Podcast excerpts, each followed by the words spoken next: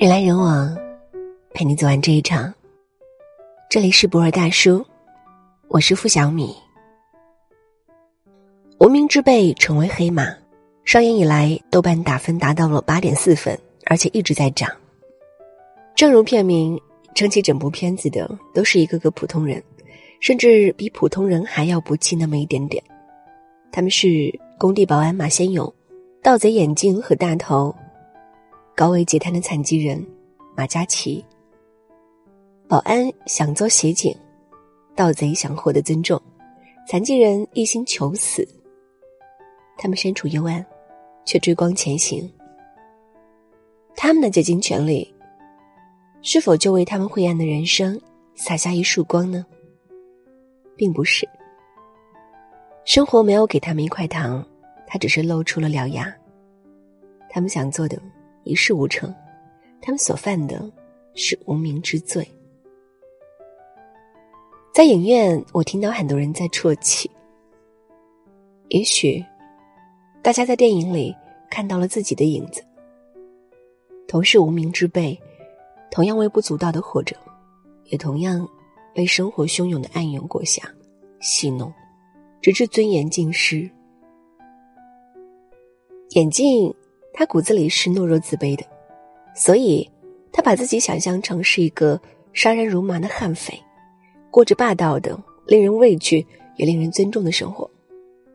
他带着大头去抢劫，不抢近在咫尺的银行，却选择了隔壁的手机店。他嘴里说的是从小到大一步一个脚印，做大做强，但其实是因为怂，不敢抢银行。他以为自己抢到了价值二十万的手机，但发现只是一堆一文不值的手机模型。他们迅速当选年度最笨劫匪，他们抢劫的影像被恶搞成了鬼畜视频，嘲笑的弹幕满天飞。没有被敬畏，没有被尊重，有的只是曝光底裤式的羞辱。他崩溃了。抓狂了，他喊道：“你可以打老子、骂老子、抓老子、杀老子，但不能这样耍老子吗？”无名之辈中的所有无名之辈都没有尊严。马先勇在女儿的注视中被老师羞辱，马嘉祺在两个陌生男人面前小便失禁。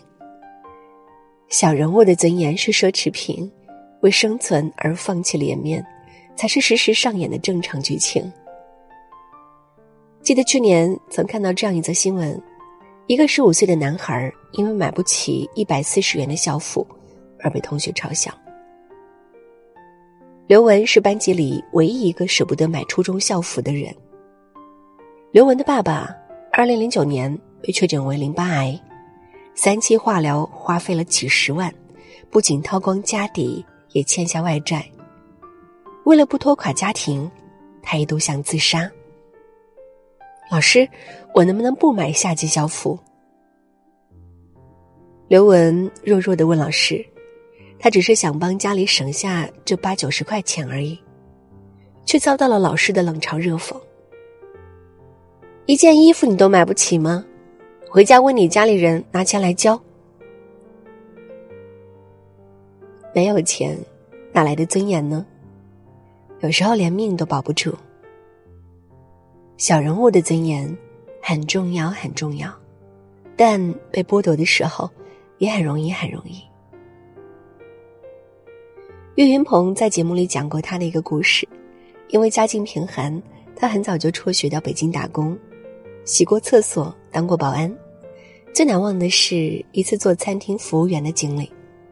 那年他十五岁，因为算错两瓶啤酒的价钱，被顾客当众辱骂了几个小时。随后，他掏钱替那位顾客买了单，才平息了客人的怒火。他随后也被开除了，没有积蓄，只有绝望。事情过去那么多年，他讲起来还是会眼泛泪光。人生里走一趟，就如水火里走一趟，谁也别想一直保持体面。小人物夹缝中求生存，如危矣。如浮游，不停的受挫，不停的受辱，怎样挣扎，都是难难难。二零一六年，春雨医生创立者张瑞突发心肌梗死，离开了人世。张瑞曾在知名互联网公司任副总编，但是为了心中的创业梦，果断辞职。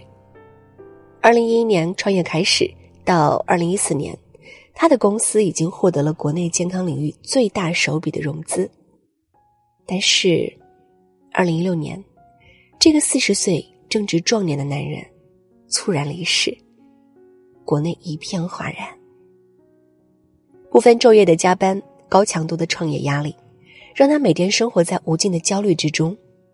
不出五年，他的左鬓已经全部花白。白天是打鸡血般的热血，晚上是看不到未来的迷茫。他的妻子在悼文中说：“我嫁给你的时候，你无房、无车、没有存款。现在你走了，还是没给我买车买房。我们甚至没有时间和精力要一个孩子。”创立春雨医生之前，他是网易新闻的副总编辑。为了理想，他选择了创业，他为此付出了青春。健康，甚至正常的生活，但到头来也付出了生命，终是一场空。残酷吗？不甘吗？但现实往往就是这样。前段时间，一位在商界颇有名气的女高管跳楼身亡。这位女高管没日没夜的忙项目，连大年三十都只在家里待了一个小时。现在出事前不久，他的项目。还红火开业了，他的微信头像还是他经营的项目。然而，在一次会上，他因为业绩未达标而遭受了公开批评，可能面临职务被裁撤的风险。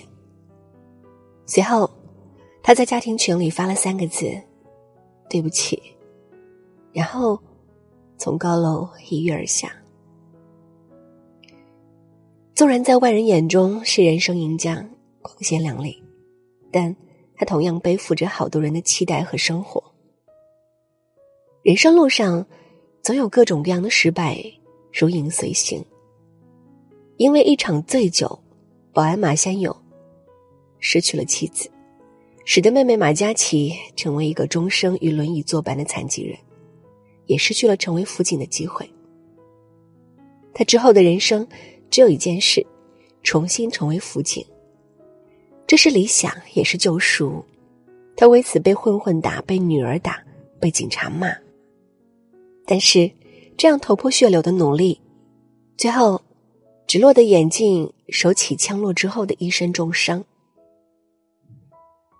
世界就是这样，它是个残酷的地方。它铁面无私，他不恨你我，但也不爱我们。这世界上多的是付出而没有收获，多的是竭尽全力而两手空空。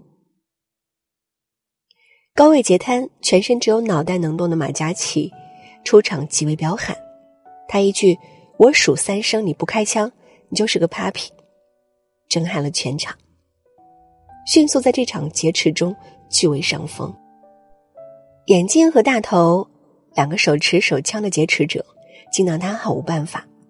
但当他不受控制的在两个男人面前小便失禁，他难堪的哭了，他哆嗦着说：“你们走，走开呀，不要管我，别过来。”眼镜帮他换尿不湿的时候，他疯狂又无力的挣扎：“不用啊，不用，求你们不用。”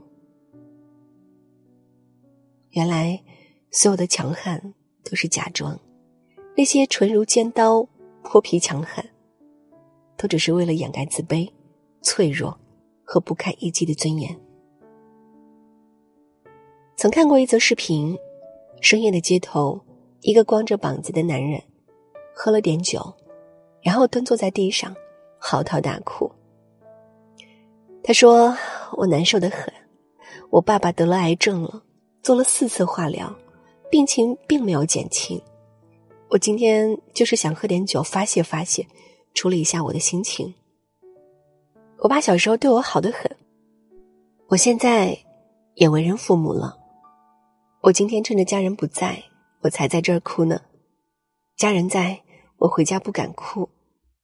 在家里，他就是顶梁柱。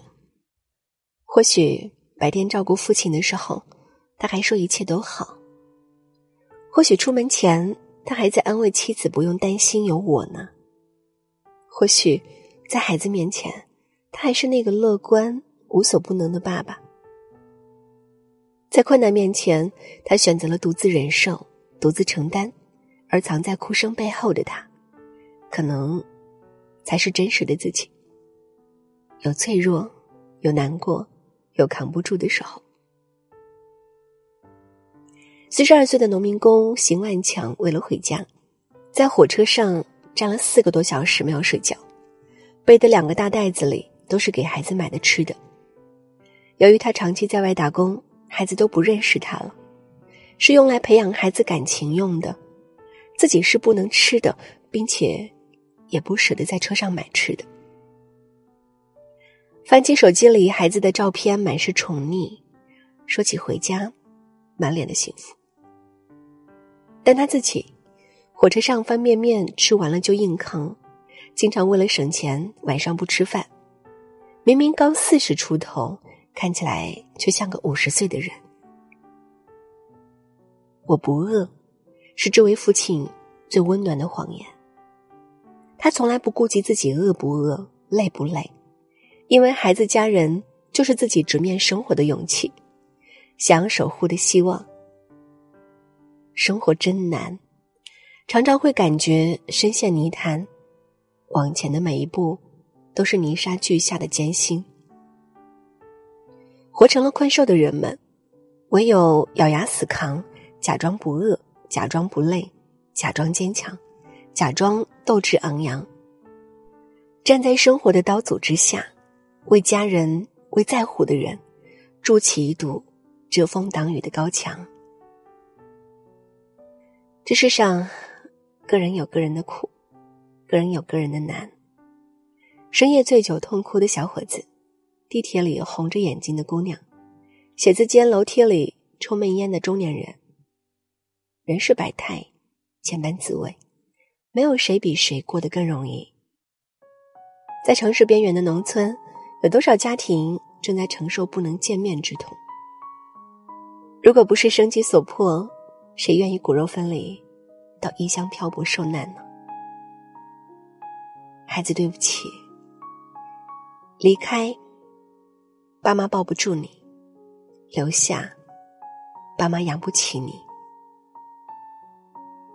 一个只有一条腿的残疾环卫工人，不卖惨，不乞讨，不拖人后腿，用自己的劳动去体面生活。身体上的不健全，不代表灵魂上的残缺。不向世界妥协，不被打倒，依然拼尽全力去努力生活。一个在上海做油漆工的男人，为了省点网费，蹲在地铁内连接免费 WiFi。用微信与家人视频聊天，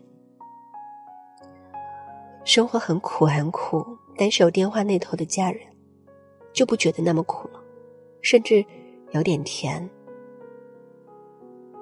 寒风中，一个小男孩坐在奶奶的垃圾车上，借着昏黄的路灯，全神贯注低着头看着手里的书。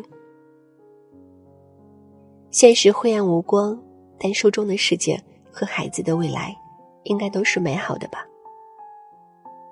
电影《这个杀手不太冷》里的小姑娘问大叔李昂：“生活是否永远艰辛，还是仅仅童年才是如此？”李昂回答说：“总是如此。生命里多的是风雨难挨的日子，每个人的生活也大多是千疮百孔。那些朋友圈里看起来美丽的人生。”背后不过是深夜痛哭后的坚持、隐忍和咽下肚子里的心酸。我们被生活步步紧逼，也曾想过了一了百了，但总有一些人、一些事、一些深埋心底的在乎，支撑着我们走了一段又一段长长的路。因为只有走下去、活下去，才有惊喜。有转机，无名之辈里，马嘉祺和眼镜站在楼顶聊天。为什么会有桥？因为路走到了尽头，那桥也是路啊，架在河面上的路。是啊，很多时候，很多时候，当路走近，就会有一座桥出现，它会带你继续走下去，被裹挟在喧闹的、艰难的。不完美的时间走下去。罗曼·罗兰说：“真正的英雄主义，就是认清了生活的真相后，还依然爱着他。世间很苦，但值得你去为之奋斗。”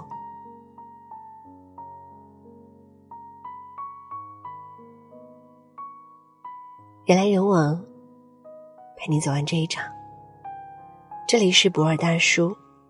我是付小米，喜欢我们的分享，也请在文末点赞或者转发到朋友圈。晚安。一生的黄金时代，细看过沿着。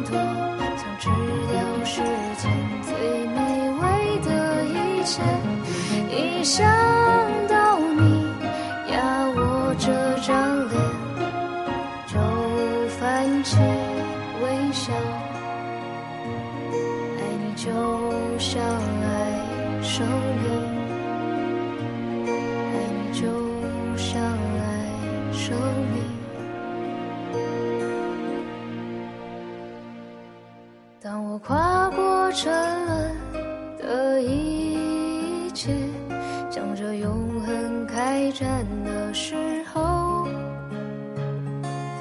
你是我不到的旗帜，爱你就像爱生命，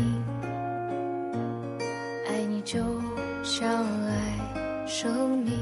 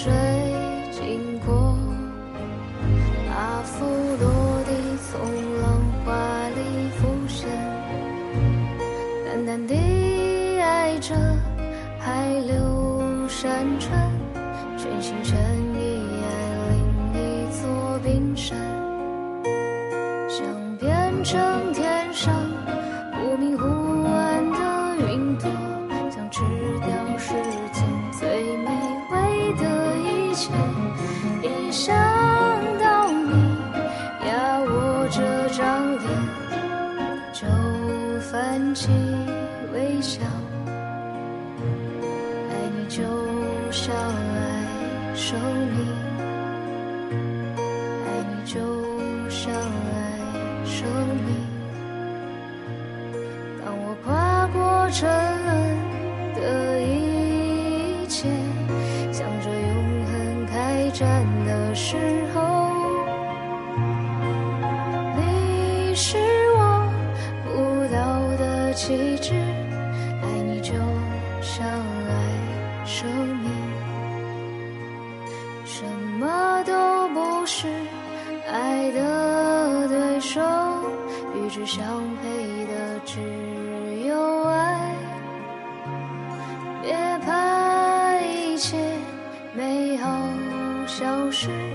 来吧，先让它存在。